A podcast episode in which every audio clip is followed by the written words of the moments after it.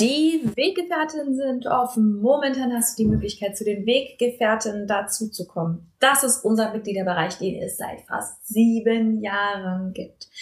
Wir begleiten dich in die friedvolle Elternschaft. Es ist der größte Mitgliederbereich für friedvolle Elternschaft im deutschsprachigen Raum. Er hat momentan über 1000 Mitglieder. Wir begleiten dich mit jeder Woche Input, mit zwölf Monatsthemen, von denen wir wissen, dass das die Kernthemen sind, mit ExpertInnen und vor allem mit einer moderierten Community, die dich wirklich versteht, die dich wirklich unterstützt, auch wenn und weil du unperfekt bist.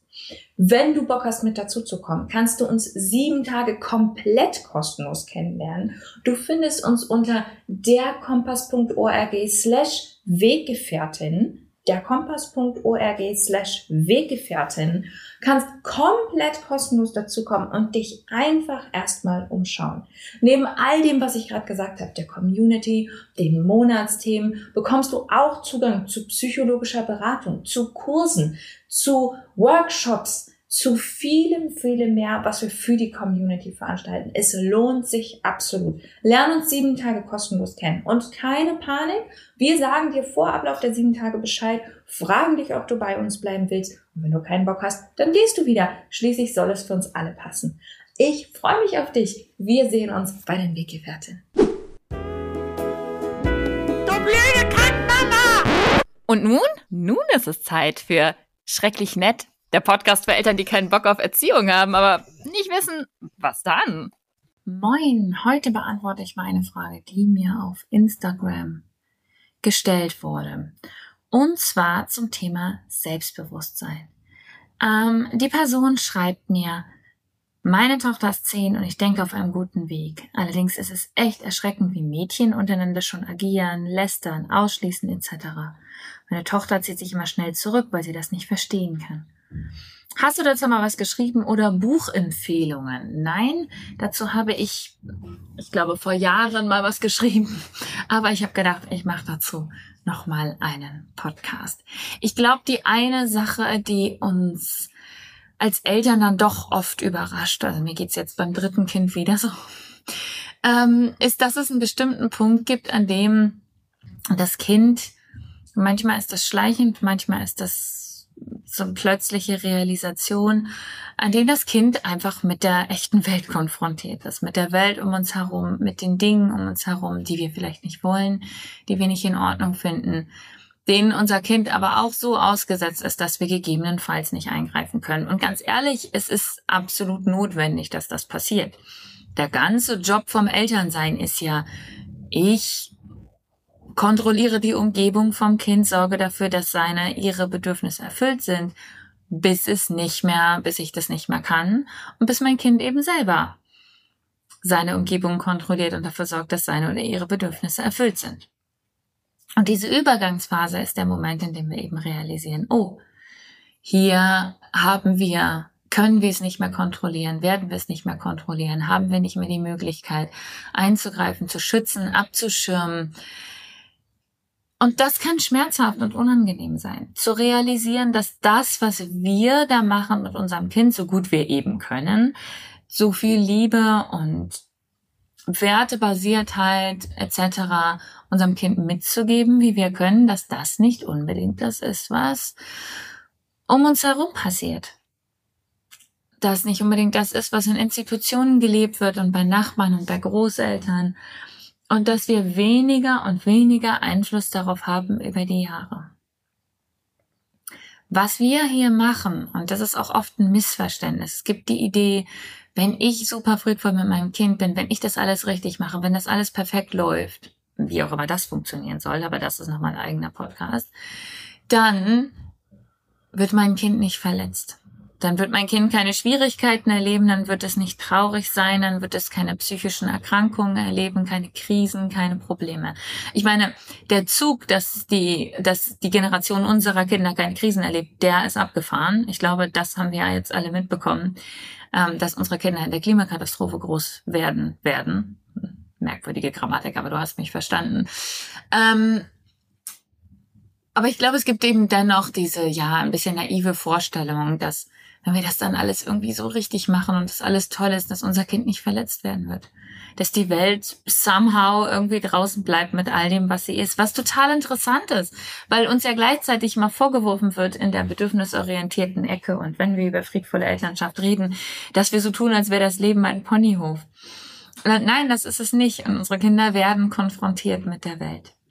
Meine Empfehlung ist, dass dieser Schmerz, liebe Fragestellerin, diesen, mit diesem Schmerz umzugehen, dass du das ganz separat machst, mit der Situation und mit deinem Schmerz umzugehen. Das Schmerz zu realisieren, dass dieses Kind in diesen Umständen ist, zu schauen, zu realisieren, dass du da relativ wenig machen kannst, dass du nicht eingreifen kannst, dass du dich schützen kannst unbedingt. Diesen Schmerz ähm, für den brauchen wir, glaube ich, auch ein bisschen Raum. Ich bin ja ein Fan davon, wenn Gefühle aufkommen in solchen Situationen, dass wir sie auch fühlen. Dass wir ihnen Raum geben, dass wir ihnen ein bisschen Zeit geben, dass du dir dafür wirklich aktiv Zeit nimmst. Schmerz ist vollkommen legitim und vollkommen richtig und vollkommen wichtig zu haben. Und die Ablösung unserer Kinder in diese Welt hinein ähm, kann ein schmerzhafter Prozess sein. Mir ist lieber, dass du das aktiv verarbeitest, als dass du es irgendwo rauf projizierst. Und dann ähm, fragst du, ähm, fragst du ja eigentlich nach Bestärkung, wenn ich dich richtig verstehe. Was kann ich da tun? Wie kann ich mein Kind stärken in solchen Situationen?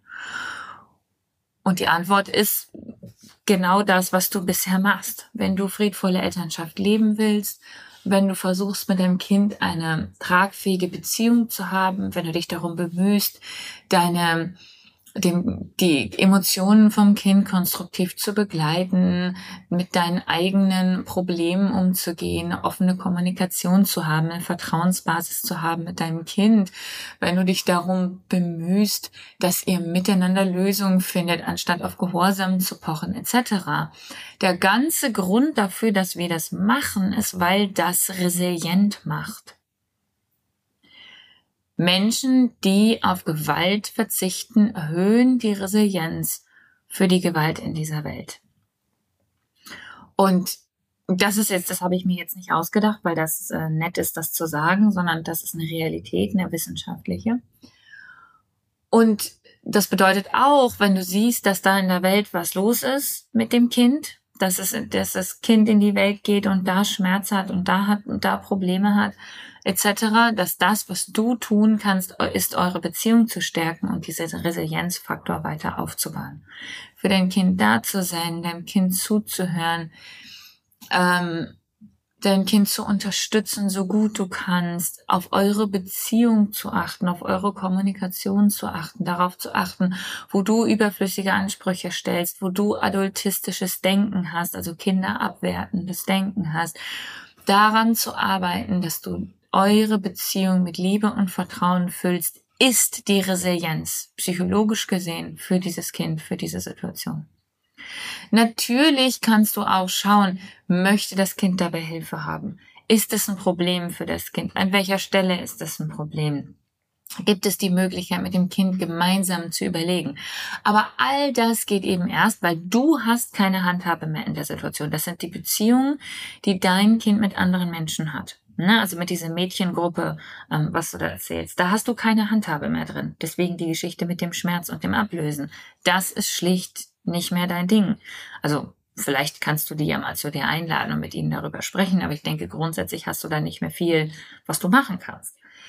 Ähm, deswegen brauchst du dieses Vertrauen und dieses Miteinander und diese Resilienzfaktoren und den Fokus auf eure Beziehung, damit du dann mit deinem Kind darüber sprechen kannst, wie dein Kind damit umgehen könnte.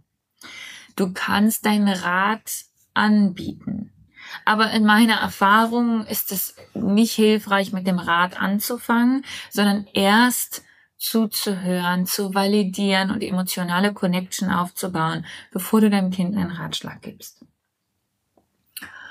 Ich würde auch vorschlagen zu überlegen, wenn das die Situation für dein Kind ein Problem darstellt, wenn das für dein Kind belastend ist, ob es irgendwelche Möglichkeiten gibt, diese, diese Exposition ähm, zu diesen Kindern irgendwie zu reduzieren. Ja, aber das sind alles Sachen, die du dann gemeinsam mit deinem Kind, nachdem ihr miteinander in einer, in einer guten, in einen guten Moment gekommen seid, in einen stärkenden Beziehungsmoment, wo du mit deinem Kind zusammen überlegen kannst, okay, was machen wir denn jetzt? Gibt es irgendwie die Möglichkeiten, weniger mit dieser Gruppe zu machen? Oder gibt es irgendwie, was sind da die Dynamiken?